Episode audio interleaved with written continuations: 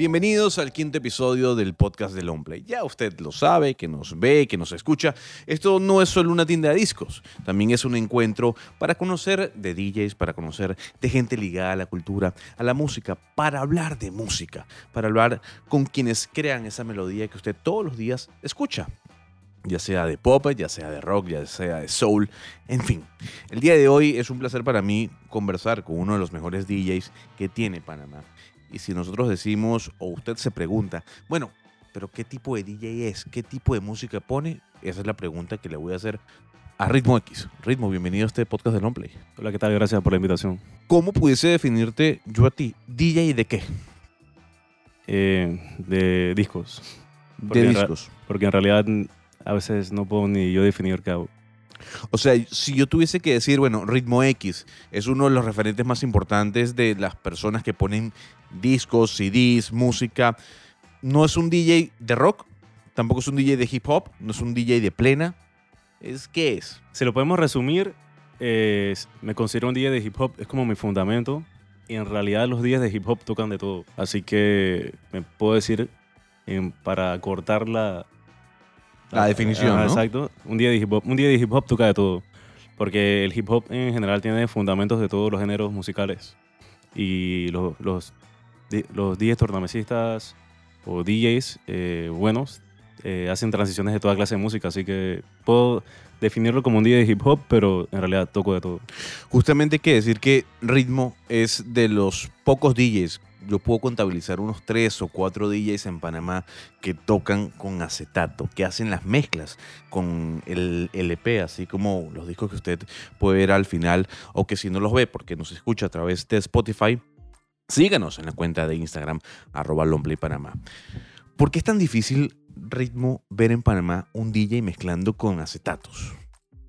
Eh, bueno, debe ser por la por la no facilidad de, o la dificultad, mejor dicho, de encontrar equipo, pues. Y también, también como ya durante esta época ahora, han salido nuevos aparatos que son más fáciles de conseguir, son más cómodos para llevar.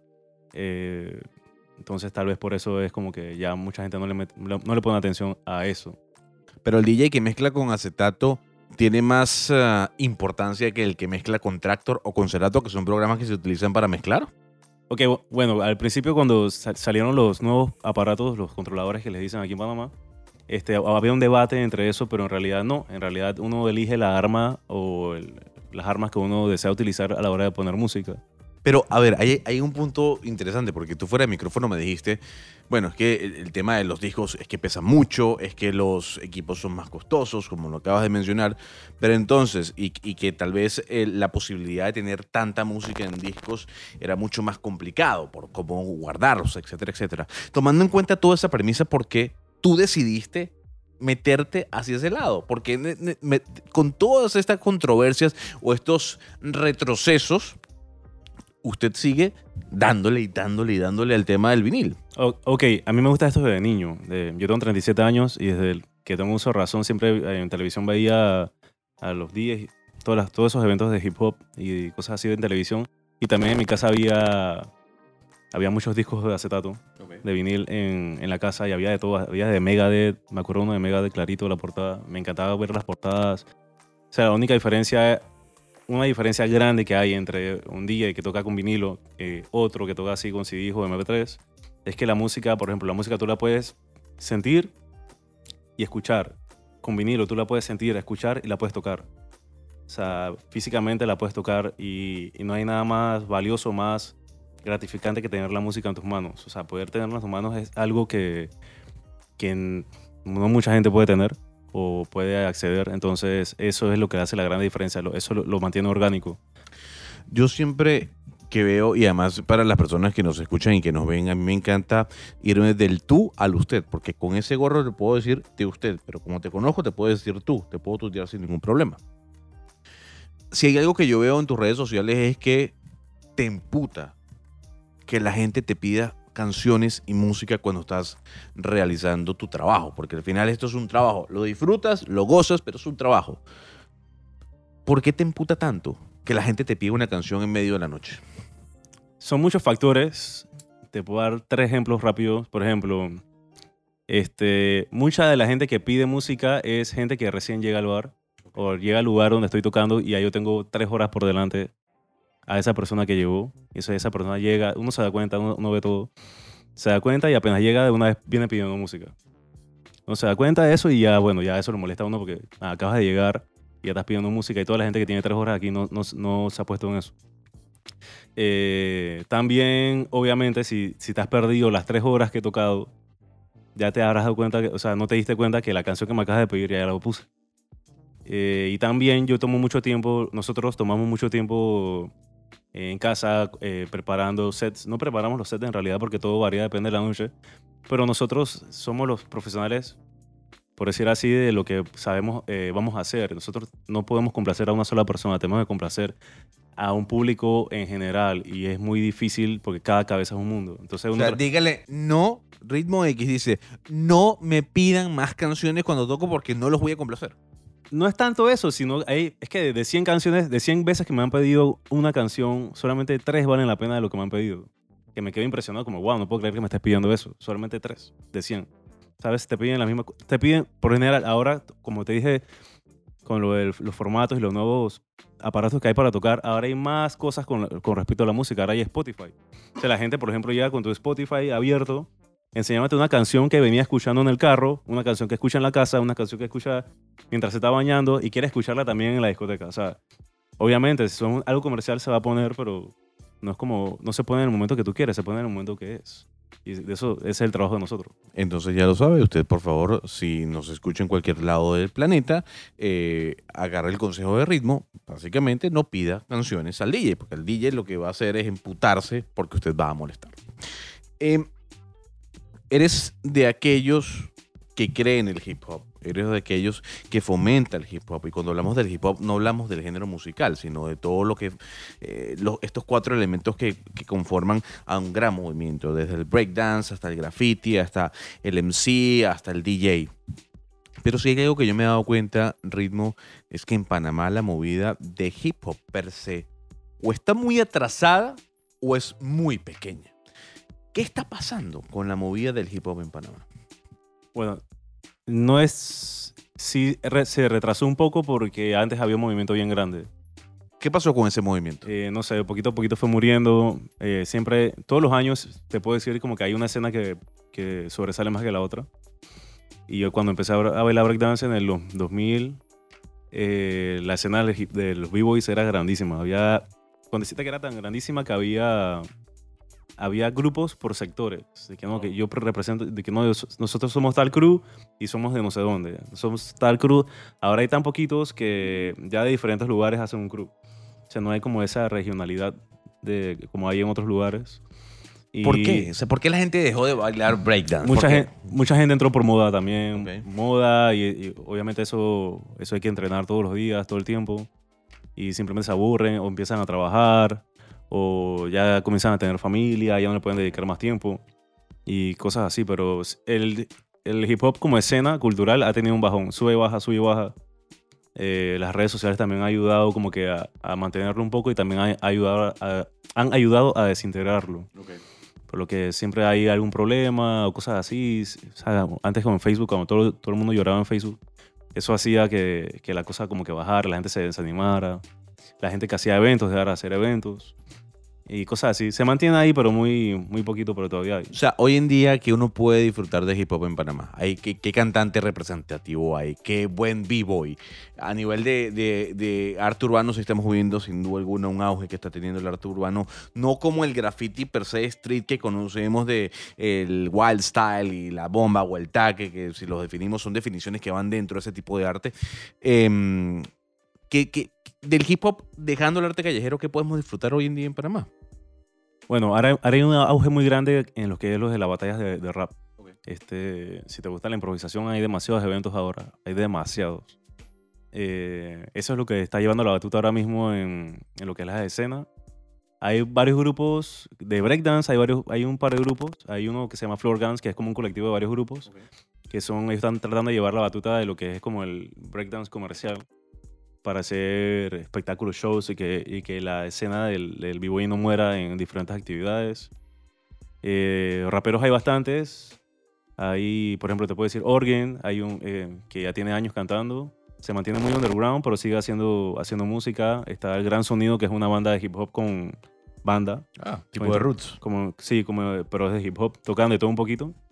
Eh, tuvieron una presentación grande, un festival que hubo en el parque, en el MUPA, creo que era el MUPA. Le fue muy bien.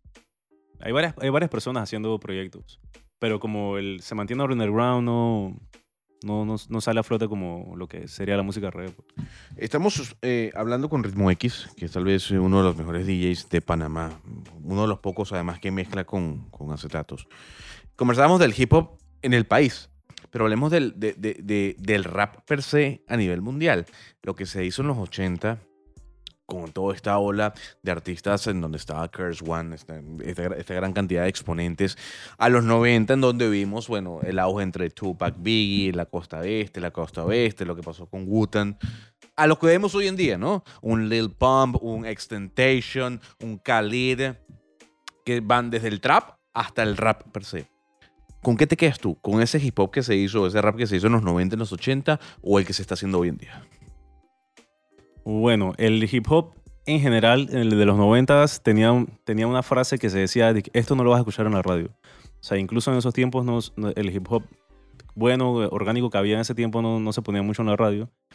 Era un poquito como, por decir así, más real, como hablaba más de vivi- vivencias reales que de cosas fantasiosas como es el hip hop de hoy en día.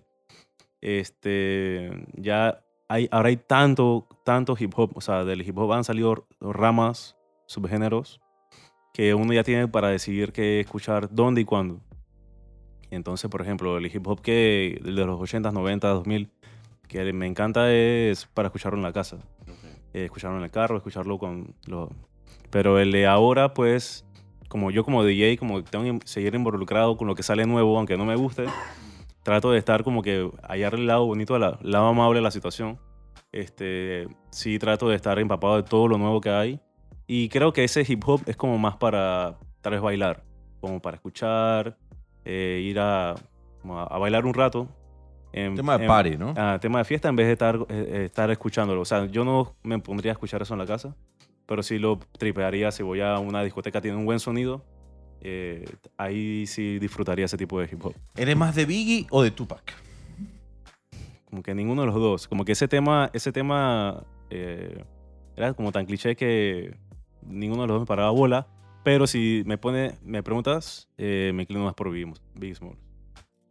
Hablábamos hace un par de semanas con Demo Santana y conversamos sobre, bueno, la realidad de la, de la, de la movida nocturna en Panamá. ¿Cuánto cobra Ritmo X por tocar? Eh, depende a quién sea. Depende a quién sea. Cuando Tarifa media. Tengo que ser sincero. ¿Por qué, la pregunta? Porque yo lo que quiero es descifrar si realmente el, el DJ gana bien o gana mal en Panamá. Porque según lo que me dijo Demo, aquí sentado, el DJ en Panamá no ganaba bien. Pero cuando me dijo, bueno, un DJ puede ganar hasta 200 dólares por noche, yo digo, bueno, si tocas tres veces a la semana son 600, no me parece un mal sueldo. Va por ahí, este, pero hay un tema ahí grande.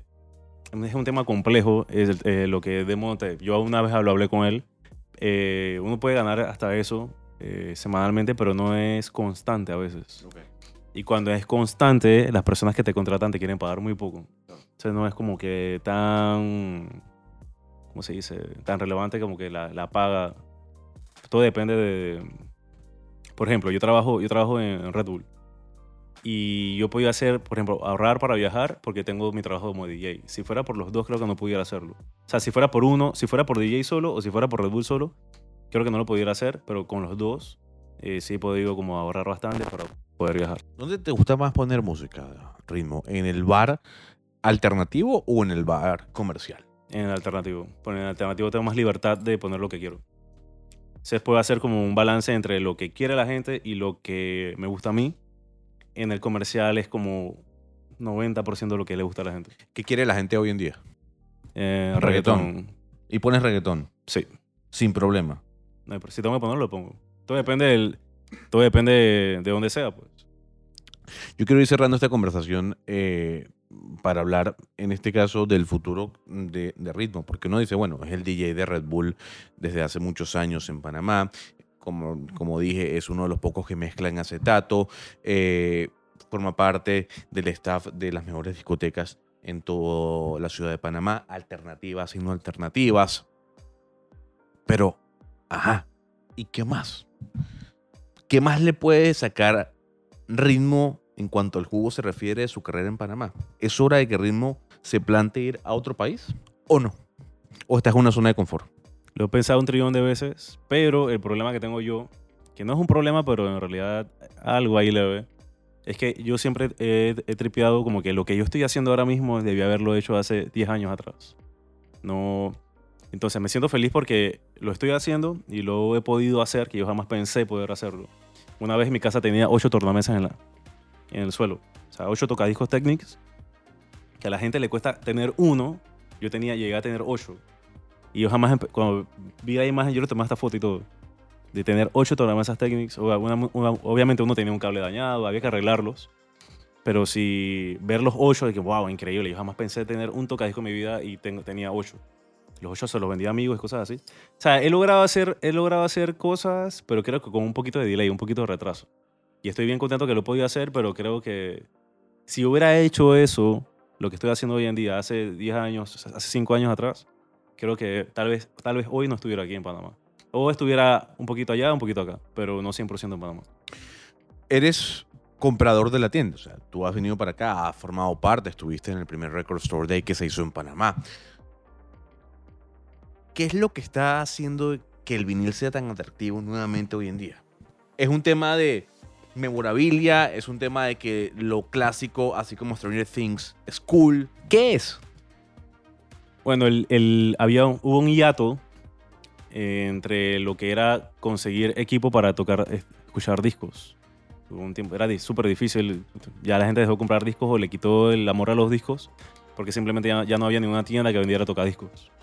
Entonces, ahora como hay la posibilidad ya de pedir por internet o de comprar o qué sé yo, ya está volviendo un poco. También hay, es un porcentaje grande, como te puede decir, como un 30% según yo, que es también moda. Ya la gente como que veía eso, ahora lo ve como, no lo ve como que un disco, lo ve como comprar un libro, más o menos algo así. Y, eh, y no sé, ahora hay un poquito más de facilidad con lo que es comprar en internet. Ahora hay gente que pues, colecciona, compra su disco y quiere tener como que su colección en vinil. Son muchas, muchos factores, pero un porcentaje pequeño es moda y un porcentaje ahora es la facilidad de que hay, ahora hay impresiones de discos. También, también esta es una época que ahora se están lanzando discos que antes ya no existía y se están volviendo a lanzar unas nuevas ediciones y eso, por eso la gente está como tratando de tener su colección que, siempre quiso tener. ¿Cuántos discos tienes tú? No tienes la cuenta.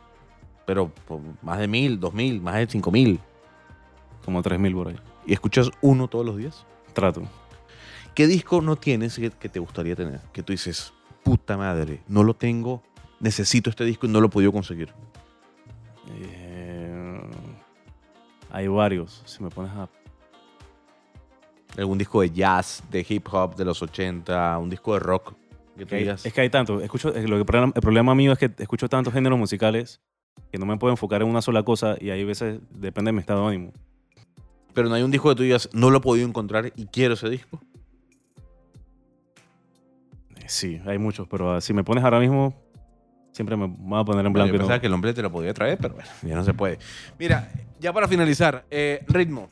Eh, son tres eh, vinilos que te hicimos escoger para que nos expliques por qué te gustan o han sido representativos para ti en tu vida. El primero es este, Moby Play, que además es un álbum en donde todas las canciones fueron un éxito. ¿Por qué este disco? Ok, de los tres discos que, que elegí, fueron como. Él me pidió que eligiera tres, de allá para allá, y bueno, fueron los primeros que vi. Ay, sí, el que sabe todo es de mu- traté de demasiada música, ¿no? No, eh, traté de analizar. Este disco yo me lo compré el CD original cuando salió. Este, yo pensaba, había salido esta canción Porcelain. Y pensé que el disco era, por la portada, pensé que el disco era como música electrónica movida. Cuando lo escuché, resulta que es como down tempo y ambient. Y quedé, quedé enamorado. Eh, este disco yo lo escuchaba antes cuando tenía, yo trabajaba en un banco, yo trabajaba 10 años en banco ¿Y qué eras, cajero? eh, cajero ejecutivo, un poco de vainas ahí. Señor, ¿me Este- cambié el cheque? Sí. Exactamente. Entonces, este disco salió en el 2000, 2000 creo, 2001, 2000. Y en el 99, salió en el 99. Y yo trabajaba en bancos para ese tiempo y llegaba como bien estresado del trabajo. Y lo que hacía era que me tomaba, me tomaba un trago de ron y ponía este disco. Yo tenía un Discman y cuando el, el Discman se, el disco se acababa, el Discman se apagaba solo. Y obviamente las últimas canciones son súper bien lentas, pero son súper buenísimas. Entonces este disco marcó mi vida porque pensé que era una cosa y resultaba que era otra. Y es muy bueno. Siguiendo en la onda de la medio electrónica, aquí tenemos Sueño Estéreo de Soda Stereo, que es tal vez el disco más electrónico que tuvo la banda que lideró Gustavo Cerati. ¿Por qué este disco? Este disco es algo gracioso. Este disco, me- aquí me enamoré de eh, qué bomba estéreo. De Bomba Estéreo. Aquí me enamoré de Soda Stereo cuando se desintegraron. Cuando salió este disco fue que ya el último disco de ellos. Y ahí hallé el amor que, man, Soda Stereo es bien cool, que no sé qué. O sea, en esos tiempos no había tanta facilidad de, de música, entonces era como que lo que veías en televisión. Y me acuerdo cuando salió Zoom, vi el video y quedé que es ultra enamorado. Y bueno, de ahí como que, hey, Soda Stereo es cool, que no sé qué, se desintegraron. Entonces me, me da risa que me vino a gustar la banda ya cuando Cuando, cuando, te- cuando estaban a punto de finalizar o finalizando su, su carrera. Sí, siempre que veo este, siempre que veo la portada de este disco me da risa, me echo a reír. Seguimos y el último disco de- también de los 90, que es tal vez el álbum más importante de Oasis. Yo no sé si es el primero de ellos, ahí no, no sabría si, si es el primero de ellos, o el tercero o el segundo, eh, pero porque este álbum, que es fantástico. Este álbum eh, lo tenía un vecino mío en cassette original y él me lo prestó. Yo se lo pedí y después a la final me lo quedó vendiendo. Y este disco lo escuché como 500 veces en, en un mes, creo. Y me lo sé al revés y al derecho. Y es, no sé, lo tuve en cassette y ahora que lo vi en vinil, no lo tengo todavía, pero es uno de los mejores. Súper brutal. Y no sé, es muy, este disco tiene la peculiaridad. Yo he viajado, tengo como cuatro años viajando, gracias a Dios. He ido a Nueva York, Puerto Rico, Los Ángeles, a diferentes lugares. Y este disco tiene la peculiaridad que es caro, es muy caro. Es como el de, de Daft Punk, el, Random Access Memories. esos dos discos son caros, o sea, son... No, no cuestan el precio rango normal, es- siempre han sido caros, eso por eso no los tengo. Ni, ni tengo el de Daft Punk, ni tengo este. Eh, entonces me da rabia cada vez que lo veo. Cada vez que veo este disco me da rabia que no lo he podido comprar porque me da rabia pagar ese precio. What's the Story, Morning Glory, eh, Sueño Estéreo de Soda Stereo y Play de Moby.